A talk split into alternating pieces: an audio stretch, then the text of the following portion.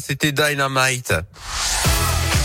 Et maintenant, on accueille euh, Philippe Lapierre pour la Terre. Lapierre et vous? Bonjour Philippe. Salut Yannick, salut à tous. Alors, on va parler aujourd'hui euh, bah, d'une décision surprenante de la France quand même. Et oui, la France va accélérer la cadence et délivrer un nouveau permis de polluer à ses deux dernières centrales à charbon pour produire de l'électricité cet hiver. 0 degré à Saint-Etienne, 2 degrés à Bourg-en-Bresse ou à Clermont-Ferrand, 4 degrés à Lyon.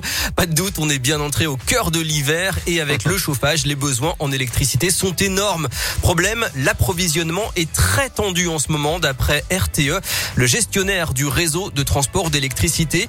En temps normal, la France produit 69% de son électricité avec le nucléaire. Elle compte 56 réacteurs au total, mais sur ces 56 réacteurs, une quinzaine sont à l'arrêt à cause de problèmes de maintenance. Plus d'un sur quatre ne fonctionne pas donc cet hiver. Le parc nucléaire français n'a jamais été aussi peu productif alors qu'on est dans la période la plus froide de l'année. La France envisage donc d'assouplir les limites d'utilisation de ses centrales à charbon en janvier et en février pour ne pas risquer des coupures de courant.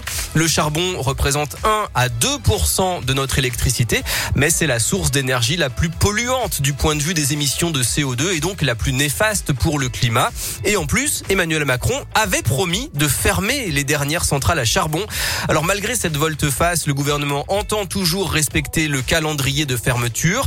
Concrètement, les centrales du Havre et de Gardanne ont déjà été fermées. Celle de Saint-Avold fermera comme prévu au printemps.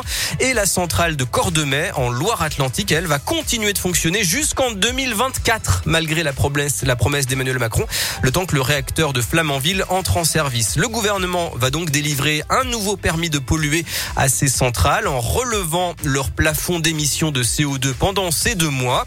Plusieurs candidats à la présidentielle cette semaine ont dénoncé cette décision qui certes ne porte que sur une partie très faible de la production, hein, on l'a dit seulement 1 à 2%, mais qui est très symbolique parce que d'abord, elle montre l'incapacité du gouvernement à tenir ses engagements sur l'environnement et puis elle mmh. témoigne aussi de la vulnérabilité de la France qui s'en remet au nucléaire pour produire plus des deux tiers de son électricité avec tous les risques que cela comporte au niveau de la maintenance technique, de l'approvisionnement en combustible, des déchets ou de la sécurité et tout cela, bien sûr, au détriment des énergies renouvelables. La Terre, la Pierre et vous à retrouver en podcast sur radioscope.com et votre tour c'est prévu pour demain 11h50 sur Radioscope. À, demain.